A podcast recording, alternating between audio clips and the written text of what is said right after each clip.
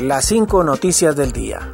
A continuación te presentamos las noticias más importantes de este lunes 16 de mayo del 2022. Policía Nacional asume el mando de la Fuerza Nacional Antimaras y Pandillas. La Policía Nacional de Honduras asumió oficialmente este lunes el mando de la Fuerza Nacional Antimaras y Pandillas.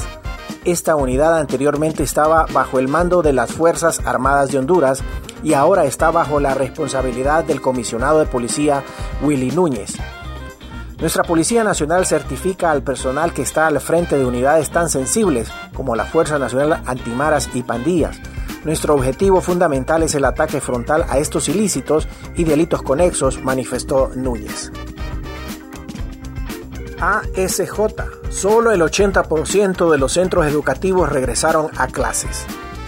El director educativo de la Asociación por una Sociedad Más Justa, ASJ, del Cáceres, manifestó este lunes que solo un 80% de los centros educativos han retornado a las clases presenciales en Honduras. Cáceres afirmó que los monitoreos de ASJ están mostrando que el retorno a clases presenciales es de un 80%. El asesor de ASJ lamentó que un 20% de los centros educativos no regresan a clases presenciales porque los profesores no asisten a trabajar o los directores no abren las escuelas. Continuamos con las cinco noticias del día retiran cadáver de Tito Montes Bobadilla.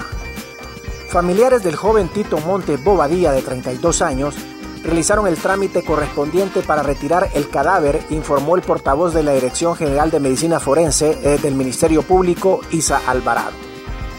El joven ingresó ayer domingo a las 4.30 de la tarde. Se le practicó su respectiva autopsia médico-legal, se realizó el cotejo para estar seguros de que es la persona que falleció y así es. Se realizaron las identificaciones tanto por huella ADN y es la persona que fue trasladada a la morgue, dijo.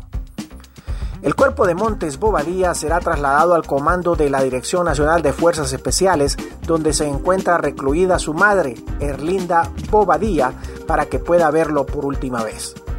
Tito Montes Bobadilla falleció la tarde del domingo tras enfrentarse con la policía en una montaña de Iriona, Colón, en el Caribe de Honduras.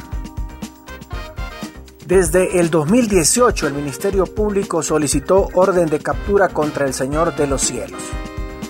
El Ministerio Público, mediante la ejecución de la operación Eclipse 1 de la fecha 2 de noviembre del 2017 y la operación Eclipse 2 de fecha 28 de mayo del 2018, emprendió acciones en contra del narcotraficante José Luis Oliva Mesa, alias el Señor de los Cielos, también como, conocido como Raduán Omar Zamora, recapturado en las últimas horas en la Ceiba Atlántica.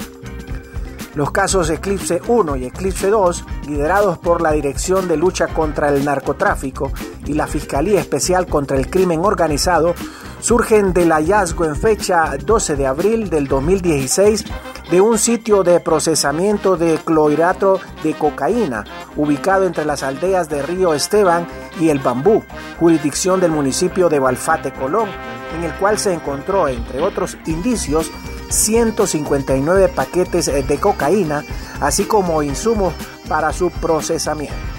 De igual manera se relaciona con la erradicación realizada en fecha 22 de mayo del 2017 de una plantación de arbustos de cocaína ubicada en la zona montañosa del municipio de Esquipula del Norte en Olancho. El negro lobo saldrá libre en el 2023 tras reducción de pena en Estados Unidos. El narcotraficante hondureño Carlos Arnaldo, el negro lobo, 46 años, saldrá de prisión en Estados Unidos en agosto del 2023 tras ser beneficiado con la modificación de la sentencia en la que se le condenó a 20 años de prisión en diciembre del 2014. Lobo fue capturado el 27 de marzo del 2014 en San Pedro Sula Cortés, al norte de Honduras, y su extradición se efectuó el 9 de mayo del mismo año desde la base aérea de Palmerola. La primera extradición ejecutada por la Corte Suprema de Justicia en Honduras con un auto acordado aprobado el 10 de junio del 2013 fue la de Carlos Arnaldo el Negro Lobo, sentenciado el 9 de diciembre del 2014 a 20 años de prisión por narcotráfico. Estados Unidos lo acusó por cargos relacionados con el tráfico de drogas vía marítima desde Honduras hacia territorio estadounidense. Las autoridades hondureñas le incautaron 46 propiedades, incluidas residencia y vehículos eh, de lujo. Gracias por tu atención. Las cinco noticias del día te invita a estar atento a su próximo boletín informativo.